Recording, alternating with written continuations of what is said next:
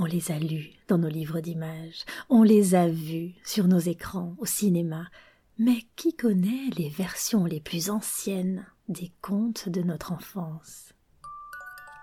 Raconte-moi les contes, une collection d'émissions signées, tout avec presque rien.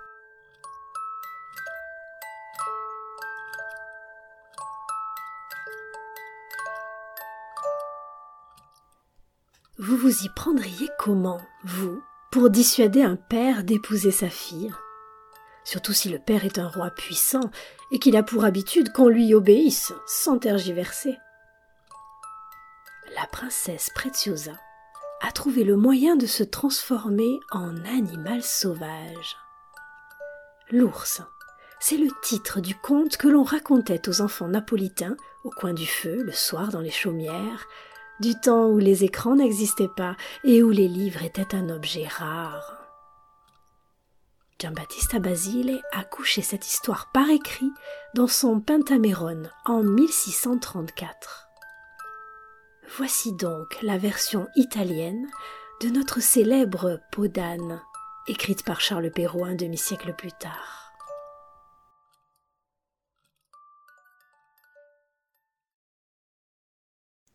Il était une fois, dans le royaume de l'âpre roche, un roi qui avait pour femme la plus belle de toutes les beautés. Or, en pleine fleur de l'âge, la reine tomba gravement malade. Elle fit appeler son mari et lui dit Je sais que tu m'as toujours aimé de tout ton cœur. C'est pourquoi, à l'approche de ma fin, je voudrais que tu me montres le meilleur de ton amour. Promets-moi de ne pas te remarier si tu ne trouves pas une femme aussi belle que moi. Sinon, je ferai tomber sur toi la plus terrible des malédictions. Une malédiction qui te poursuivra jusque dans l'autre monde, la malédiction des mamelles pressées. Complètement sonné par cette dernière volonté, le roi, qui l'aimait par-dessus les toits et les cheminées, éclata en sanglots, et pendant un long moment il ne put accoucher d'une parole. À la fin, alors que la reine trépassait, il réussit à lui répondre en ces mots. S'il me venait à l'idée de tâter de la femme, que je sois maudit par la goutte, transpercé par un couteau catalan, lynché comme un brigand de grand chemin. Ne t'inquiète pas, mamie, c'est toi qui as bu le petit lait de mon jeune amour, et c'est avec toi que tu emporteras le dernier de mes désirs. Tandis qu'il prononçait ces mots, la pauvre femme se raidit des pieds et roula des prunelles. Alors le roi ouvrit la fontaine de ses yeux et fit un tel tintamarre en hurlant et en se débattant que toute la cour arriva et se mit à crier avec lui le nom de sa malheureuse femme, à injurier le destin qu'il avait enlevé, à s'arracher la barbe et à maudire les astres qui avaient permis une telle catastrophe. Mais mal au cou des deuils d'épouse, beaucoup de plaintes, peu de durée, dit le proverbe. La nuit n'avait pas encore quitté le ciel pour passer en revue le nombre des chauves-souris que le roi commençait déjà à faire le compte avec ses doigts. Voici que ma femme est morte et que je reste veuf et désolé, sans autre progéniture que cette malheureuse fille qu'elle m'a laissée. Il faut absolument que je trouve le moyen d'avoir un enfant mâle. Mais comment? Où trouver une femme aussi parfaitement belle que ma pauvre Nardelle? Cherchons, voyons, écoutons. Est-il possible qu'il n'y ait pas à l'étable d'autre ânesse que Nardella L'espèce féminine est-elle donc à ce point dégénérée que la semence en soit perdue? Ayant repris un peu d'espoir, il fit aussitôt publier un banc et inviter toutes les plus belles filles du monde à venir se présenter pour le concours de beauté qui ferait de sa nouvelle femme une reine. À l'annonce de cette nouvelle, il n'y eut pas dans tout l'univers une seule femme qui ne voulût tenter sa chance. Même les plus moches, si ratatinées soient-elles, se mirent en quatre pour concourir. C'est qu'aussitôt qu'on touche cette corde, aucun monstre ne s'avoue vaincu, pas une orque marine ne cède. Chacune se pique d'être la plus belle. Et si le miroir se hasarde à dire la vérité, elles accusent le verre ou le teint d'être posé de travers. Quand la ville fut pleine de femmes, le roi les fit mettre en rang et les passa en revue, ainsi que fait le grand turc quand il traverse le sérail. Il allait, il venait d'un bout à l'autre de la file comme un singe qui ne tient pas en place, lorgnant celle-ci, reluquant celle-là, mais il trouvait que l'une avait le front tordu, l'autre avait le nez trop long, une autre la bouche trop large, l'une était trop boulotte, l'autre trop courte et mal tournée, une autre ressemblait à un piquet. L'espagnol avait le teint verdâtre, la napolitaine avait une façon de marcher comme avec des béquilles, l'allemande lui semblait froide et glacée, la française trop écervelée, et la vénitienne ressemblait à une quenouille avec ses cheveux filasses. À la fin des fins, il les renvoya toutes chez elles, une main devant, l'autre derrière. Désespéré, il allait se passer la corde au cou, mais il eut soudain une idée. Il se tourna vers sa propre fille et se dit pourquoi aller chercher midi à quatorze heures, puisque Preciosa, ma fille, a été faite sur le même moule que sa mère? J'ai ce beau visage à la maison. Je serais idiot d'aller en chercher un autre au bout du monde. Lorsqu'il fit part de son projet à sa fille, elle se mit dans tous ses états et entra dans une colère sans nom. Son père la fit taire à grands coups de menaces. Baisse le ton, ma fille. Mets ta langue dans ta poche, car j'ai décidé de t'épouser ce soir même, et si tu refuses, je te couperai en si petits morceaux que ton oreille sera le plus gros.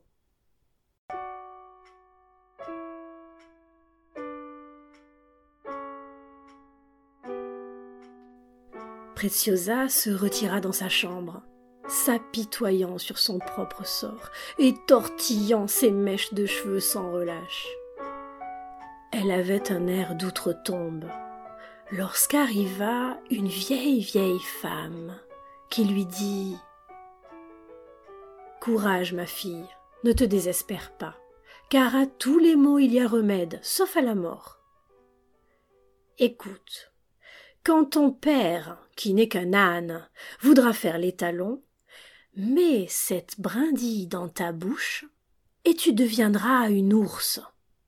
Il prendra peur et te laissera fuir dans les bois, où depuis le jour de ta naissance le ciel a préparé pour toi ta destinée. Lorsque tu voudras redevenir une femme, tu n'auras qu'à retirer la brindille magique de ta bouche. Preciosa embrassa la vieille, lui donna un plein tablier de farine, des tranches de jambon et des morceaux de lard, et elle la renvoya.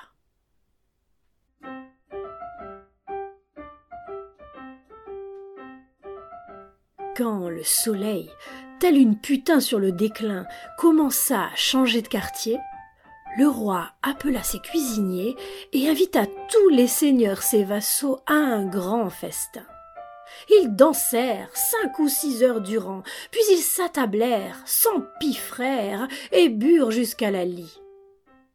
Le roi voulut alors aller se coucher et commanda à la nouvelle mariée de lui apporter le registre pour solder les comptes de l'amour. Preciosa obéit. Elle n'avait pas le choix. Mais elle mit la brindille magique dans sa bouche et prit aussitôt la forme d'une ours terrible. Elle se précipita vers son père, les bras ouverts. Épouvanté par ce prodige, le roi eut si peur qu'il s'enroula dans son matelas et n'osa plus en sortir jusqu'au lendemain. La jeune fille s'élança alors dans la nuit jusqu'à l'orée de la forêt, qui n'était faite que d'ombre. Elle s'y installa, et se mêla aux autres animaux. Un jour, en cet endroit, passa le fils du roi de l'eau courante. En voyant l'ours, il faillit tomber raide mort, mais en découvrant que c'était un animal tout sucre et tout miel, qui tournait autour de lui en balançant la tête et en remuant la queue comme une petite chienne, il prit courage et se risqua à la caresser. Petit petit, minou minou, coucou ici. Tout doux, tout doux. Il la ramena au palais et donna ordre qu'on la traitât comme lui-même. On l'installa dans le jardin juste en dessous de sa fenêtre afin qu'il pût la regarder autant qu'il le désirait.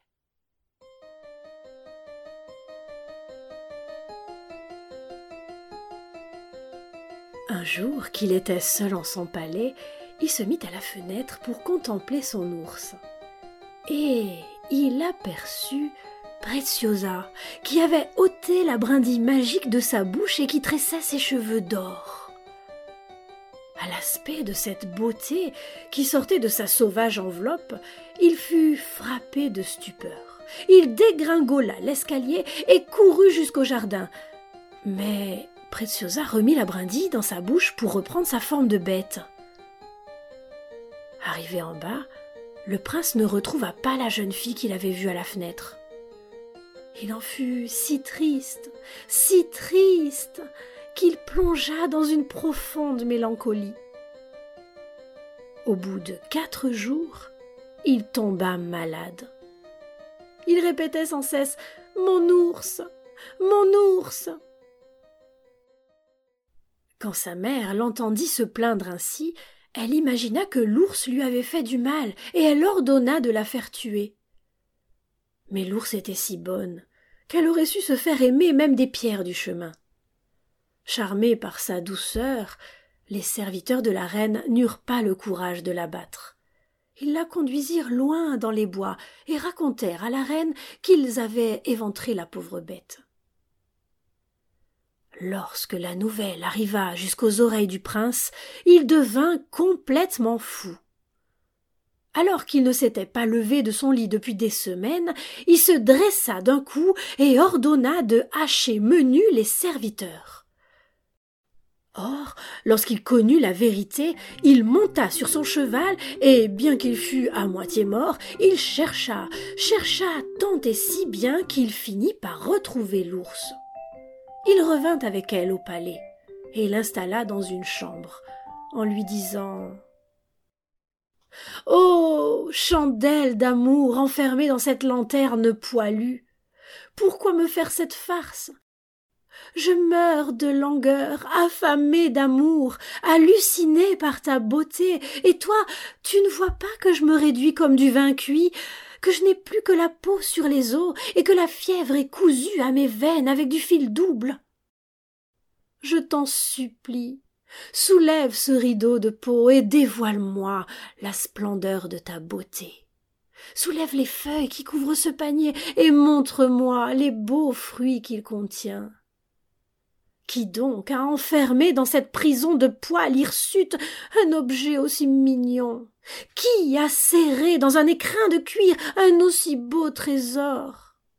Laisse-moi voir le monstre de ta grâce et reçois en échange tous mes désirs. Ô mon bien, seule la graisse de cet ours peut calmer ma peau à vif.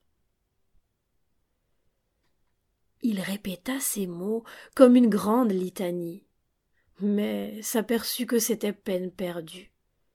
Il se retourna alors dans son lit, secoué par une crise si violente que les médecins présagèrent le pire.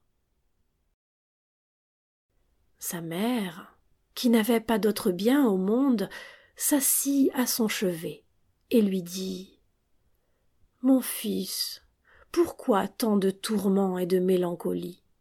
Tu es si jeune, si chéri, tu es grand, tu es riche, mais que te manque-t-il, mon petit? Parle, car, comme dit le proverbe, à mendiant muet, besace vide. À ces mots, le prince répondit Il n'y a qu'une chose qui puisse me consoler, c'est l'ours. Si vous voulez que je guérisse, amenez-la dans cette chambre, qu'elle me soigne, qu'elle fasse mon lit, qu'elle me prépare à manger.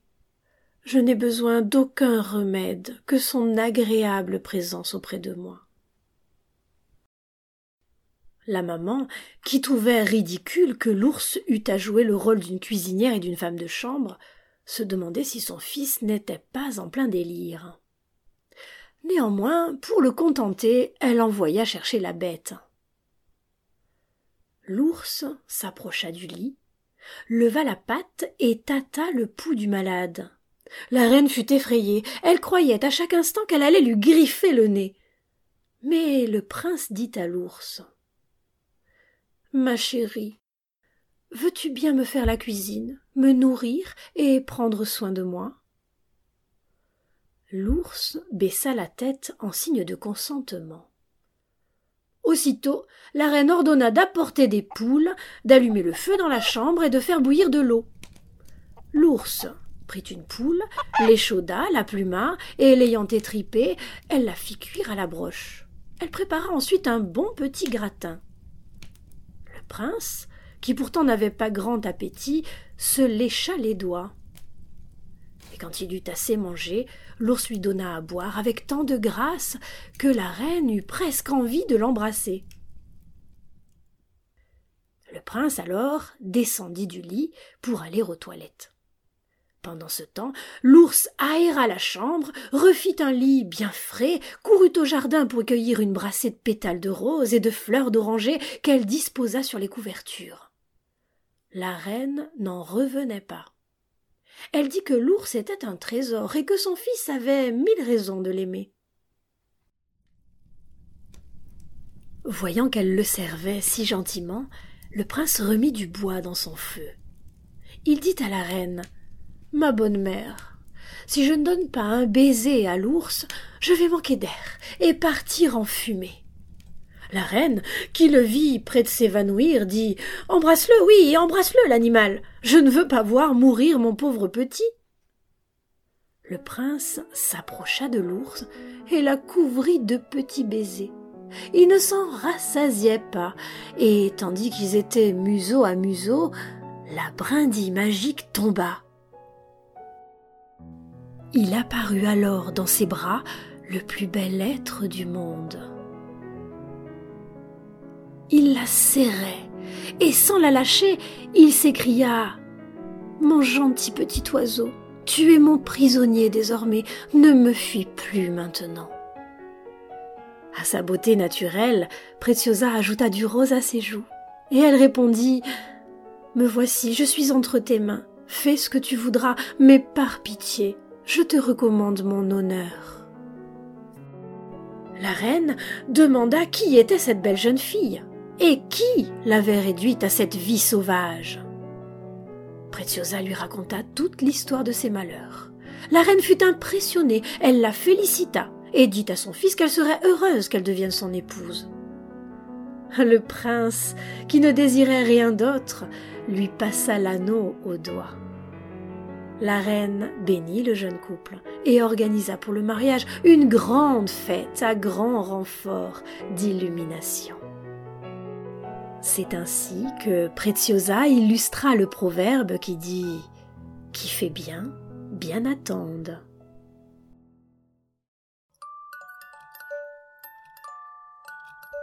Ainsi s'achève l'histoire de la princesse qui, pour échapper à son père, se transforma en animal. Certes, l'animal n'est pas un âne, comme dans la version de Charles Perrault, mais saviez-vous que l'on retrouve l'idée d'une fuite et d'un camouflage de fourrure d'animaux sauvages dans la version des frères Grimm? Le titre du conte est alors Peau de mille bêtes. Et l'on trouve même une version venue d'Inde où la pauvre princesse se cache sous une peau de cadavre. Brrr. Si vous souhaitez en savoir davantage sur les origines de ce conte, ou savoir comment Preciosa, alias Podane, est devenue la reine du carnaval, je vous donne rendez-vous sur notre site, tout avec presque rien, sur les pages de notre série de podcasts Raconte-moi les contes. À bientôt!